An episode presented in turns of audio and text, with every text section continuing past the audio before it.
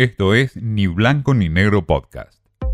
Mensaje directo al bolsillo con Laura García. La semana empezó con un gran salto. Fue el petróleo el que subió más de 6%, su mayor aumento en casi un año, debido a que la OPEP decidió recortar su producción en forma sorpresiva. Eh, los analistas dicen que estamos viendo a una OPEP, o sea, a países productores de petróleo, mucho más ágiles y mucho más flexibles para tomar este tipo de decisiones.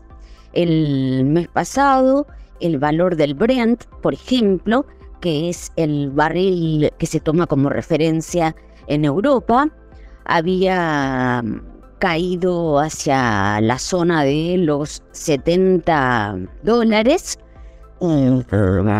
Y bueno, eh, la OPEP no tarda eh, en reaccionar e incluso en intentar adelantarse a los acontecimientos.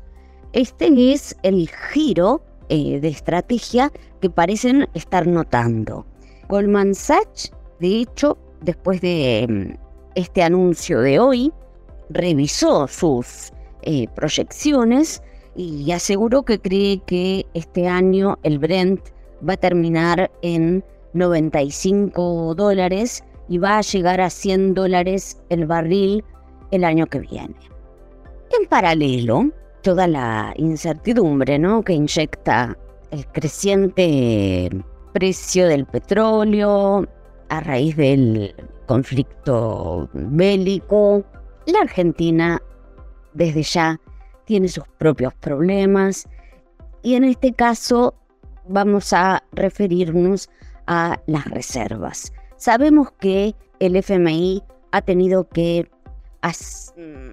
darnos una ayudita, ¿no? Eh, hacer que eh, la meta de acumulación de reservas no sea tan exigente, eh, que el estándar sea menor que el establecido originalmente. Porque lo cierto es que con la sequía de este año se produjo mucho menos, se exportó mucho menos, al punto que se van a tener que importar 10 millones de toneladas de soja para compensar estas pérdidas.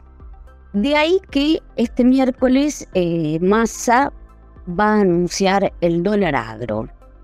Seguimos ¿no? con estos intentos, estos esfuerzos por encontrarle una vuelta al tema del campo, que en el fondo la solución es una vuelta climática.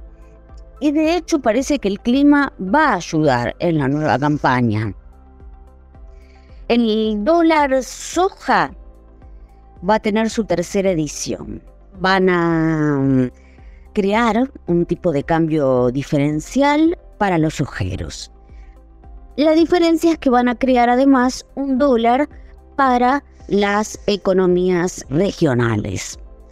La idea es darles justamente financiación para que puedan aprovechar mejores condiciones climáticas y, eh, bueno, contrarrestar el desastre del que viene.